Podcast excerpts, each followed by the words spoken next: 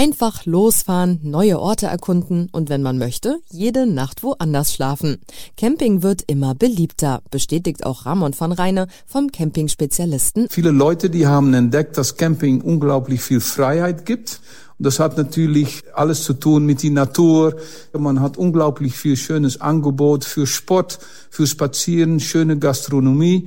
Und man hat entdeckt, dass die Qualität von den Campingplätzen die letzten zehn Jahre unglaublich viel verbessert ist. Der Frühling bietet sich perfekt für eine Tour an, denn dann sind die Campingplätze noch nicht so voll, die Natur blüht auf und es ist schon etwas milder. Auch ist es ein Vorteil natürlich, dass es viele Feiertage gibt, wobei man Feiertage verbinden kann mit das Wochenende, ohne dass man da viele Ferientage für verbrauchen muss. Bei der großen Auswahl an Campingplätzen muss dann nur noch der passende gefunden werden. Da gibt's natürlich den Campingführer und das heißt sehr viel Information über 10.000 europäische Campingplätze, die jährlich inspiziert werden durch unsere 350 Inspektoren.